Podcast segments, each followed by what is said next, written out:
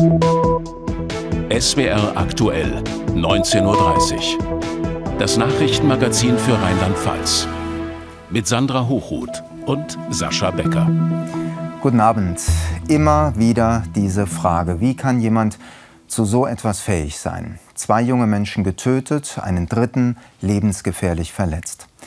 Passiert ist das im Oktober im Ludwigshafener Stadtteil Oggersheim auf offener Straße. Seit heute läuft der Prozess in Frankenthal und Angehörige hoffen auf Antworten. Wenigstens das. Konstanze Brinken und Bettina Blum berichten. Seine Frau will es sich nicht antun, heute ins Gericht zu kommen. Doch Kurt Sprengert will antworten. Er will verstehen, was genau Mitte Oktober passiert ist. Sein Sohn Jonas war das erste von drei Opfern. Er wurde brutal erstochen. Ich erwarte eine gerechte Strafe. Ja. Was wäre das für Sie, eine gerechte Strafe? Lebenslänglich und äh, wahrscheinlich noch mit Sicherheitsverwahrung. Ne? Das wäre die korrekte Strafe für diesen Menschen. Der angeklagte Somalier legt direkt ein Geständnis ab. Wut habe er gespürt, denn ein Nachbar seiner Ex-Freundin habe sie und ihre Kinder bedroht. Aus Rache sei er mit einem Messer auf einen 20-jährigen Mann losgegangen, den er für den Nachbarn gehalten habe. Dann auf dessen Kollegen und einen weiteren Mann. Ob sie sterben oder nicht, sei ihm egal gewesen. Die Tat mit zwei Toten und einem Schwerverletzten hatte bundesweit für Aufsehen gesorgt. Viele Zeugen mussten mit ansehen, wie in Ludwigshafen-Oggersheim zwei Handwerker auf der Straße an ihren Stichverletzungen starben und ein weiteres Opfer in dieser Drogerie schwer verletzt wurde. Die Polizei konnte den mutmaßlichen Täter dort festnehmen. Viermal hatten die Beamten auf ihn geschossen. Zuvor hatte der Messerstecher den Arm eines der Opfer abgetrennt und auf den Balkon seiner Ex-Freundin geworfen. Die drei Opfer kannten den Täter nicht, wurden völlig überraschend attackiert. Kurt Sprengert findet die teils verwirrenden Erklärungen des Angeklagten deshalb überhaupt nicht glaubwürdig. Vor allem die Aussage, der Somalier habe seine Ex-Lebensgefährtin vor einem Nachbarn beschützen wollen. Das ist nur eine Ausrede. Der war äh, äh, zornig, weil seine Frau ihn verlassen hat oder weil die ihm irgendwas vorgegaukelt hat mit einem anderen Mann. Und da ist er wutentbrannt losgezogen. Der Sascha und äh, äh, der Jonas wurden kaltblütig äh, abgeschlachtet von ihm, mitten auf der Straße. Und das, so war es gewesen und nicht anders. Der Somalier, der eigentlich abgeschoben werden sollte, gab heute zu, regelmäßig Drogen konsumiert zu haben. Er sei nicht verrückt, aber er habe Stimmen gehört. Ein Gutachter hält ihn für voll schuldfähig. Der Prozess in Frankenthal wird mindestens bis Mitte Mai dauern. Das Gericht hat 14 Verhandlungstage angesetzt. SWR-Reporterin Bettina Blum war heute für uns im Gerichtssaal. Bettina, der Angeklagte hat gesagt, ob die Männer sterben oder nicht, war mir egal, haben wir gerade gehört. Das klingt gefühllos, das klingt kalt. Wirkt er auch im Gerichtssaal so? Naja, auf jeden Fall hat er keine Reue gezeigt. Er hat die Fragen zu seinen Taten sehr ruhig, sehr konzentriert beantwortet, abgewogen, das alles in seiner Muttersprache Somali. Seine ganze Haltung war relativ unaufgeregt. Also man hätte meinen können, der erzählt von den Folgen des Klimawandels. Und in Wahrheit hat er darüber geredet, wie er die unschuldigen, wehrlosen Männer mit einem Messer angegriffen hat. Er scheint aber ähm, nach wie vor überzeugt zu sein, dass er das Richtige getan hat. Er erzählt davon, dass er mit seinem Messer im Rucksack nach Oggersheim gefahren ist, um, wie er sagt, zu kämpfen gegen diesen bösen Nachbarn, der das herausgefordert hat, indem er die Frau und die Kinder bedroht hat. Und es wird bis zum Ende eigentlich gar nicht so richtig klar, aber er begriffen hat, dass es gar nicht der Nachbar ist, den er da getötet hat. Und gleichzeitig wirkt es so, als wäre ihm das auch vollkommen egal, selbst wenn ihm das dämmern würde, dass er da drei unschuldige Menschen angegriffen hat. Jetzt geht es darum, herauszufinden, wie das genau abgelaufen ist, was hinter der Tat steckt. Wie will das Gericht dabei vorgehen? Die äh, Staatsanwaltschaft hat eine Liste mit ungefähr 170 Zeugen zusammengestellt. Ob die jetzt alle geladen werden, das ist noch nicht klar. Das entscheidet ja das Gericht. Darunter sind Menschen, die auf der Straße und in der Drogerie waren, wo die Taten passiert sind. Es ist aber auch so, dass dieser Angeklagte kein unbeschriebenes Blatt ist. Also er hat schon vorher Menschen mit äh, einem Messer und auch mit einem Schraubenzieher angegriffen, weil er sich ungerecht behandelt gefühlt hat. Also Wut ist so ein Gefühl, das bei ihm sehr leicht aufzuwallen scheint. Dann hat er auch einen Platzverweis bekommen. Mehrfach von der Polizei durfte sich seiner Ex-Freundin längere Zeit nicht nähern. Und ähm, deswegen ist es sehr interessant, was diese Frau als Zeugin aussagen wird. Und was mhm. mich persönlich interessieren würde, wäre, gibt es diesen bösen Nachbarn überhaupt? Und wenn ja, was hat er dazu zu sagen? Informationen, Eindrücke von Bettina Blum. Vielen Dank dafür. Kommunalpolitisch wird das in Rheinland-Pfalz ein spannendes Wochenende. Übermorgen geht es um die Oberbürgermeisterposten in der Landeshauptstadt in Mainz und auch hier wird gewählt in Kaiserslautern. Welche Themen die Leute dort bewegen, das berichtet aus dem SWR-Studio Kaiserslautern Stefan Wirbelauer. Pfalztheater und Rathaus liegen im Zentrum der Stadt. Doch so richtig schön ist es hier nicht. Leere und vermüllte Flächen, irgendwie lieblos trotz großem Herz für Kaiserslautern. Viele Bürger bemängeln die Lebensqualität. Ich würde sagen, da ist auf jeden Fall noch Luft nach oben. Also gerade was die Plätze angeht, da kann man noch viel mehr machen, als einfach nur ein Schild auf eine Wiese zu stellen. Vielleicht mehr Bänke, wieder mehr Begrünung. Auch den Mitgliedern der Bürgerinitiative Stadt für alle geht es um mehr Lebensqualität. Der leere Platz vorm Pfalztheater schon lange ein Dorn im Auge der Bürgerschaft. 50 auf 50 Meter ist das. Das sind 2500 Quadratmeter Filetstück. Ne? Äh, und niemand überlegt, äh, was dahin soll. Die lange in der Politik sind, die sagen dann, ja, da war mal eine Veranstaltungshalle geplant. Stimmt, ist aber 20 Jahre her. Na, und so lässt man es liegen. Wenige Meter entfernt eine Großbaustelle. Im Sommer war dieser Platz noch eine grüne Oase. Doch dann wurden die meisten der 70 Jahre alten Bäume gefällt. Wir haben eine Klimakrise. Es kann nicht sein, dass genau hier, wo wir stehen, was heißt genau hier, 50 Meter entfernt, äh, absolut gesunde Bäume gefällt werden. Einmal wegen dem Planungsfehler und einmal, weil sie den Plan nicht richtig gelesen haben. Ein weiteres Thema. Günstiger Wohnraum fehlt. Allein bei der städtischen Bau AG stehen rund 3500 Familien auf der Warteliste. Unter der Mangelwirtschaft leiden auch Studierende. Ziemlich schwer was Vernünftiges, also es hat lang gedauert. Und ja, ist, ich bin jetzt ziemlich froh, ich wohne direkt hier an der Uni, das ist gut für mich, aber es ist schon so, ja, einfach aufwendig, was Gutes zu finden. Nun liegt die Hoffnung der Bürger auf dem neuen Stadtoberhaupt. Diese sieben kandidieren bei der OB-Wahl. Alle wollen sie Kaiserslautern lebenswerter machen. Und auf Mainz vor der OB-Wahl schauen wir dann morgen hier um 19.30 Uhr. Jetzt bei uns der erste Nachrichtenüberblick nach der Erdbebenkatastrophe Trauerbeflaggung in Rheinland-Pfalz. Sandra. Die Fahnen an allen öffentlichen Gebäuden wehen auf Halbmast, so wie hier am Landtag in Mainz. Man sei in Gedanken bei den Opfern und Angehörigen, sagte Ministerpräsidentin Dreyer. Denn auch in Rheinland-Pfalz lebten sehr viele Menschen, die Verwandte oder Freunde im Erdbebengebiet verloren hätten oder noch um sie bangten.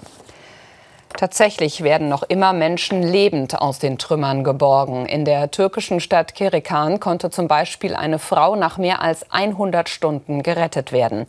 Sie war verschüttet und wurde von Rettungskräften über einen Schlauch mit Flüssigkeit versorgt. Beteiligt an der Aktion waren auch THW-Kräfte aus Rheinland-Pfalz. Nahrungsmittel gehören auf den Tisch und nicht auf den Müll. Dieses Ziel verfolgt eine Bundesratsinitiative des Landes. So soll unter anderem bei bestimmten Produkten das Mindesthaltbarkeitsdatum, kurz MHD, wegfallen. Für die Verbraucherinnen und Verbraucher ist ein Orientierungsdatum zur Haltbarkeit enorm wichtig. Aber nicht auf jedes Projekt, Produkt. Lebensmittel wie Reis, wie Salz, aber auch Honig haben eine immens lange Haltbarkeit, die in der Regel weit über das vorgesehene Mindesthaltbarkeitsdatum hinausgeht. Wir bitten deshalb die Bundesregierung, sich auf EU-Ebene für eine Anpassung des Rechtsrahmens beim Mindesthaltbarkeitsdatum einzusetzen.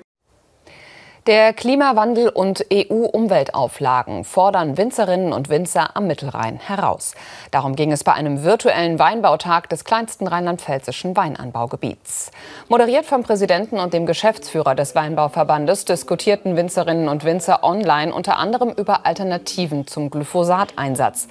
Eine weitere Herausforderung sei der Klimawandel, der ein Wassermanagement erfordere, hieß es in einem Fachvortrag. Über all diese Themen müssen sich Betriebe keine Gedanken machen, wenn die Nachfolge nicht geregelt ist. Wenn niemand das Weingut weiterführen möchte, dann liegen immer mehr Flächen brach und Kulturlandschaft geht verloren. Am Mittelrhein war das in den vergangenen Jahren immer wieder der Fall. Statt 2000 Hektar wie früher nur noch 400 bewirtschaftet. Die Nachfolgesuche schwierig. Es gibt aber auch Geschichten mit gutem Ausgang. Markus Jung erzählt so eine. Zwei Männer, eine Passion. Weinbau an den steilen Hängen im Mittelrheintal. Der 61-jährige Wolfgang Hillesheim bewirtschaftet ein Weingut in Kaub, doch er hatte keinen Betriebsnachfolger. Dann hätten wir den Weinberg erstmal Kollegen angeboten, die Weinberge, und wahrscheinlich hätte keiner äh, einen Weinberg genommen, weil jeder schon genug hat. Und dann hätten wir nach und nach hätten wir die Weinberge ausgehauen und dann wäre der Betrieb eingeschlafen. An der Weinbauhochschule Geisenheim kamen er und Doktorand Kai Müller ins Gespräch und verabredeten das Unternehmen Weingutsrettung. Der 29-jährige Müller und seine Partnerin übernehmen Hof, Keller und Weinberge. Die jungen Weinakademiker wollen in absehbarer Zeit dafür sorgen, dass noch weitere Flächen wieder aus dem Dornröschenschlaf erwachen. Ich hoffe, dass wir auch noch mehr junge Leute ins Rheintal kriegen, nach Kaub kriegen. Äh, wir selbst wollen uns auch noch ein bisschen erweitern, wollen Sorten pflanzen, die weniger Pflanzenschutzmittel brauchen. Ähm, einfach weil wir hier auch in einem Naturschutzgebiet sind und eine Verantwortung haben für unsere Böden. Etliche ehemalige Rebhänge sind überwuchert, Mauern und Treppen sind steinerne Zeugen der Weinbautradition. Geht es nach dem Weinbauverband, sollen die Winzer, die Flächen wieder bestocken, nicht dadurch bestraft werden, dass sie andernorts zusätzliche Brachflächen ausweisen müssen.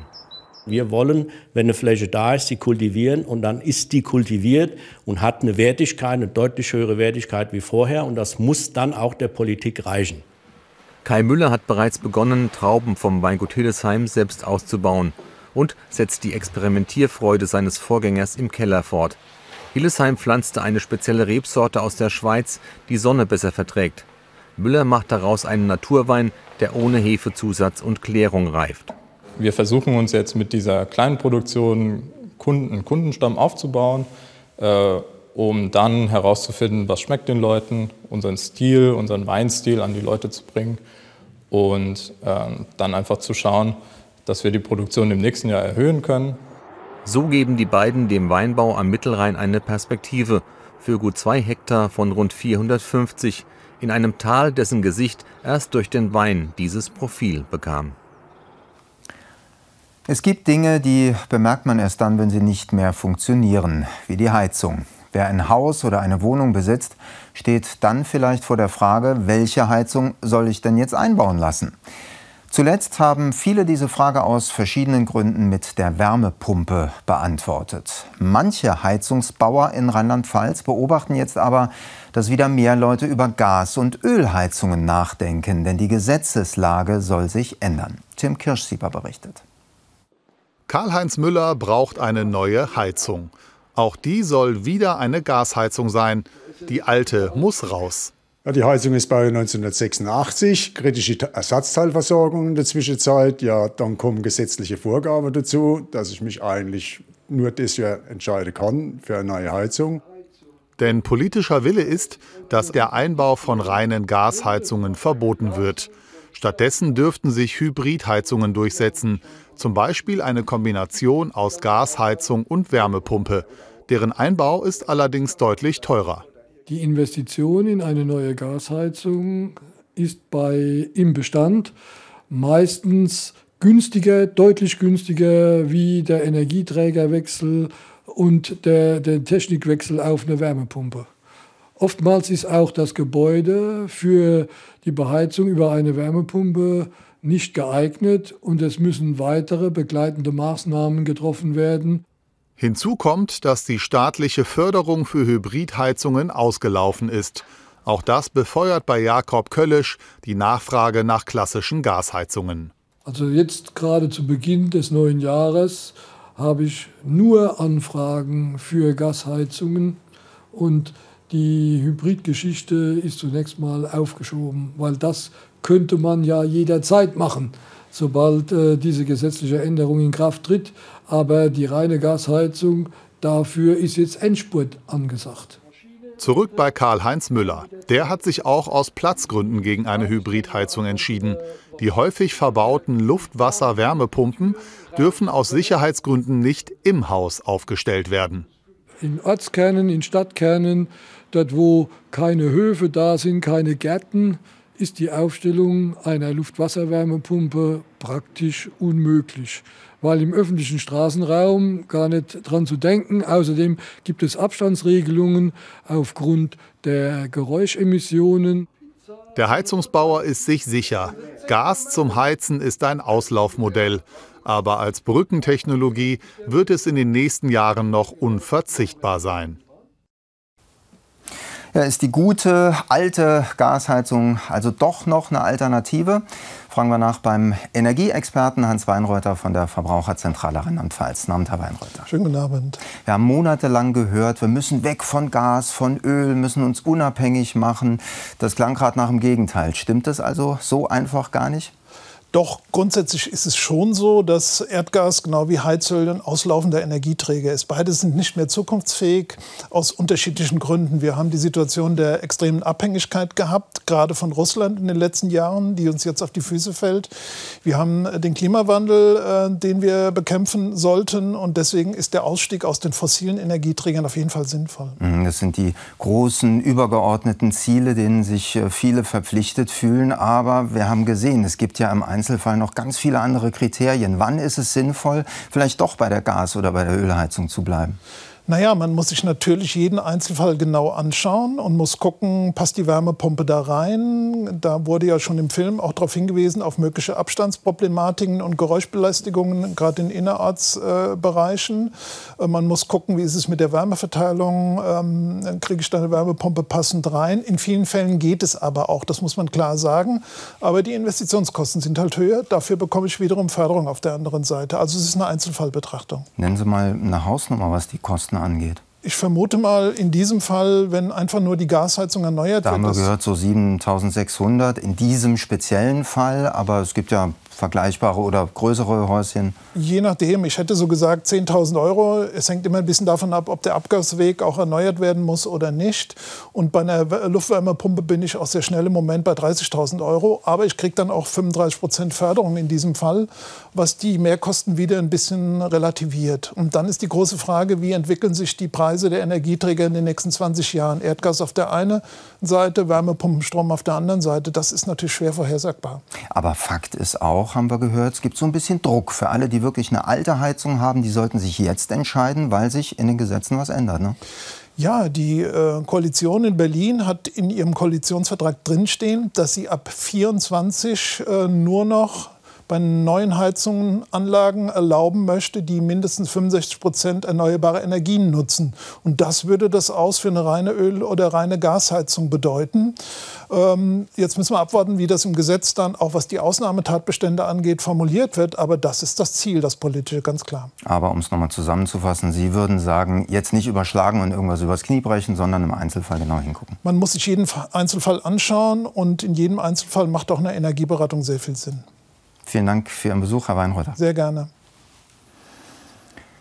Das eigene Kind, der eigene Bruder, die eigene Schwester lebensbedrohlich erkrankt. Auch wenn es noch Hoffnung gibt und auch wenn es am Ende gut ausgeht, dann ist das eine große Belastung für die ganze Familie. Aber es gibt Hilfe. Darauf hat heute am Tag der Kinderhospizarbeit eine Aktion in Koblenz aufmerksam gemacht. Der Koblenzer Hospizverein zusammen mit vielen Schulen aus der Region. Michael Häusler war dabei. Ein grünes Band für die Hoffnung. Etwa 1500 Kinder und Jugendliche aus zwölf Schulen haben sich vor dem Schloss in Koblenz versammelt. In den vergangenen Wochen waren ehrenamtliche Mitarbeiter des Koblenzer Hospizvereins in den Klassen und haben von ihrer Arbeit für Familien mit schwerkranken Kindern erzählt. Es ist wichtig, dass Kinder früh verstehen, dass es das gibt. Und wenn die andere Kinder im Rollstuhl sehen, dass es nicht äh, zu einer Abgrenzung kommt, sondern dass sie verstehen, okay, das kann passieren, ich bin gesund, anderen geht es nicht so gut und je früher, umso besser. Irmina Mischka ist eine von 29 Ehrenamtlichen, die sich im ambulanten Kinder- und Jugendhospiz engagieren. Seit fast acht Jahren geht sie in betroffene Familien und betreut vor allem die Geschwister von schwerkranken Kindern, zum Beispiel bei Familie Maruf in Koblenz. Beim elfjährigen Avan wurde im November 2021 ein seltener Knochentumor diagnostiziert. Er musste oft ins Krankenhaus zur Behandlung.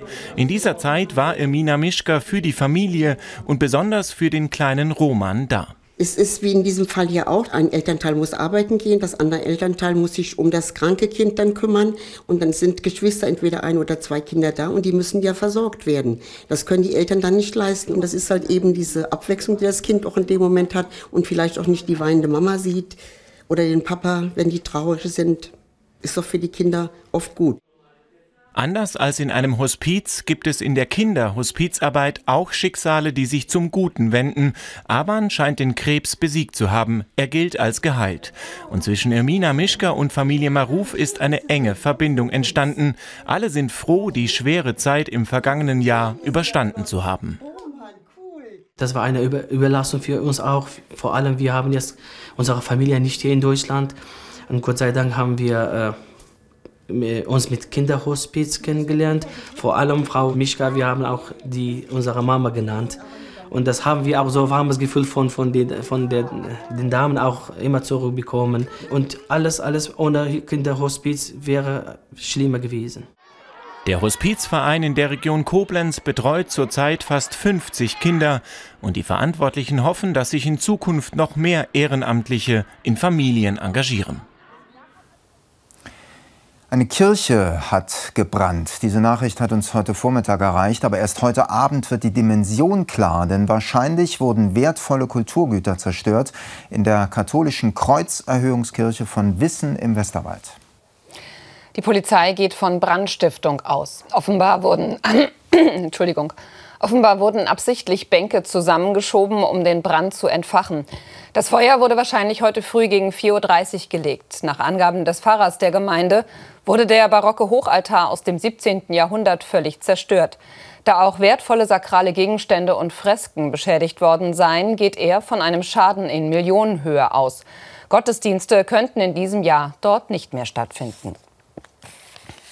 Das Trierer Amtsgericht hat einen Feuerwehrmann wegen Brandstiftung zu zwei Jahren und zehn Monaten Haft verurteilt. Das Gericht sah es als erwiesen an, dass er im vergangenen Sommer rund um Rheinsfeld in Waldstücken und auf einem Feld Brände gelegt hatte. Die hohe Strafe wurde mit der Waldbrandgefahr begründet, die zur Tatzeit groß war. Das Mainzer Amtsgericht hat einen sogenannten Reichsbürger zu sieben Monaten Haft verurteilt. Der Mann hatte sich im Sommer 2021 in seinem Haus im Stadtteil Ebersheim verbarrikadiert, nachdem es zwangsversteigert worden war. Der Mann hatte an der Tür eine Selbstschussanlage installiert, die ihn erschießen sollte, sollte das Haus geräumt werden. Allerdings drang das Spezialeinsatzkommando über ein Fenster in die Wohnung des Mannes ein.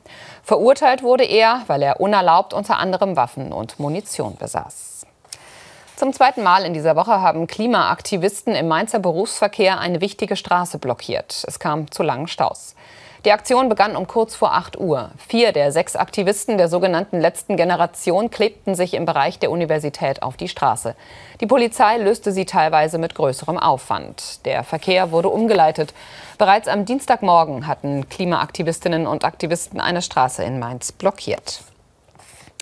Am, am, Sonntag wird der erste FC Kaiserslautern zum Auswärtsspiel auf St. Pauli antreten. 3000 FCK-Fans werden am Millantor erwartet. Die Mannschaft von Trainer Dirk Schuster hat nur einen Punkt Rückstand auf einen Aufstiegsplatz. In der Auswärtstabelle liegt Lautern auf Rang 3, ist sogar in der Fremde immer noch ungeschlagen. Die Roten Teufel fahren mit viel Selbstbewusstsein und Freude zu diesem Zweitligaspiel nach Hamburg. Ich glaube, äh, dass sich die gesamte Mannschaft, der gesamte Verein und wir als Trainerteam uns riesig auf dieses, ich sag Erlebnis, habe ich auch der Mannschaft die Woche gesagt, freuen können. Wir haben eine hervorragende Basis bisher in der Saison gelegt und jetzt kommt ein Auswärtshighlight von der Atmosphäre her, aber auch vom Gegner her. Sagt der FCK-Trainer vorm nächsten Spiel. Was erinnert die Menschen an der Ahr? Nicht alles an die furchtbare Nacht der Flutkatastrophe. Ganz persönliche Dinge. Ein besonderes Kleidungsstück, das sie am Leib hatten, die geliebte alte Pfanne von der Oma, ein Instrument, ganz unterschiedliche Sachen. Sie sind eingeflossen in ein außergewöhnliches Kunstobjekt, das heute Abend in Bad Neuenahr-Ahrweiler vorgestellt wurde. Stefanie Naab hat mehr dazu.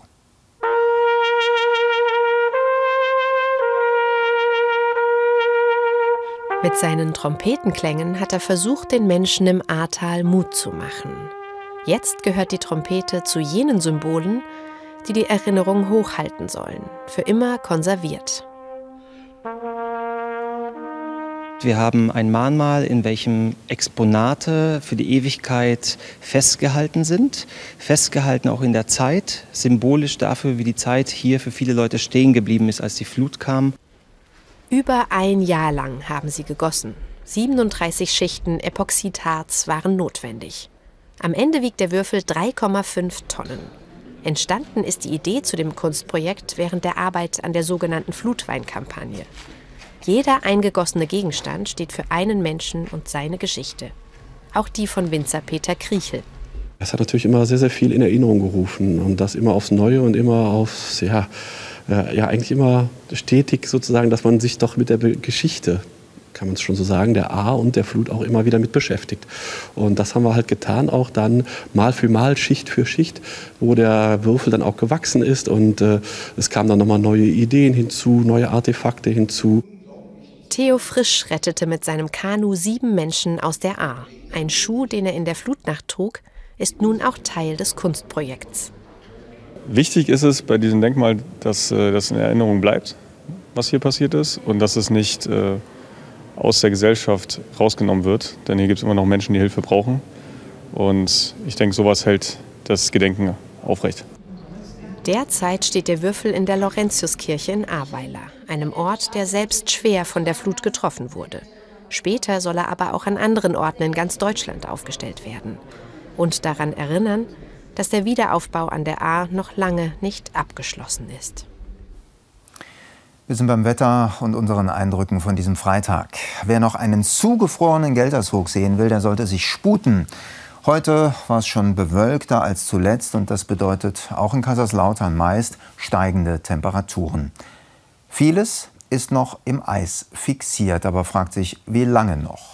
Jetzt die Vorhersage von Carsten Schwanke und um Viertel nach acht Bühne frei für die Saarländer. Best of alle hopp. Und Jan-Boris Retz meldet sich um Viertel vor zehn nochmal mit Landesnachrichten. Wir wünschen Ihnen einen schönen Abend und ein schönes Wochenende. Tschüss.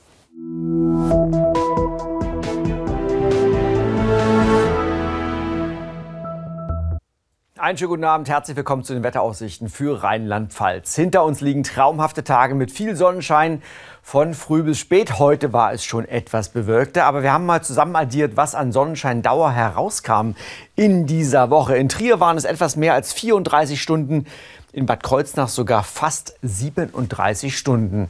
Und wir müssen ungefähr vier Monate zurückgehen, bis wir auf eine Woche kommen, die ähnlich viel oder sogar etwas mehr Sonnenschein hatte. Das war nämlich Anfang Oktober der Fall. Vom 3. bis 9. Oktober, da gab es deutlich mehr Sonnenschein. Die Zeit dazwischen war eher grau. Die gute Nachricht, auch in der nächsten Woche werden wir mit Sonnenschein verwöhnt. Aber erst einmal erwartet uns ein bewölktes Wochenende. Das sehen wir auch in dieser Nacht. Da gibt es eher mehr Wolken. Die Temperaturen gehen in dieser Nacht zurück auf Werte zwischen minus 2 und plus 2 Grad. Morgen Vormittag, am Samstagvormittag starten wir mit vielen Wolken. Vielleicht im Süden der Pfalz gibt es mal längere Zeit Sonnenschein. Der Nachmittag bringt dann ebenfalls ein eher bewölktes Wetter mit nur wenigen Wolkenlücken. Die Temperaturen erreichen morgen Nachmittag überall positive Werte und zwar 4 bis 8 Grad. Das sind die Höchstwerte. Und der Wind weht dazu meistens schwach aus westlichen Richtungen. Zu den weiteren Aussichten, und da sehen wir, dass auch der Sonntag noch ziemlich bewölkt sein wird. Am Montag gibt es schon ein paar mehr Wolkenlücken und der Dienstag nach Nebelauflösung ziemlich sonniges Wetter bei Sonnenscheinwerte bis zu 10 Grad. Ich wünsche noch einen schönen Abend.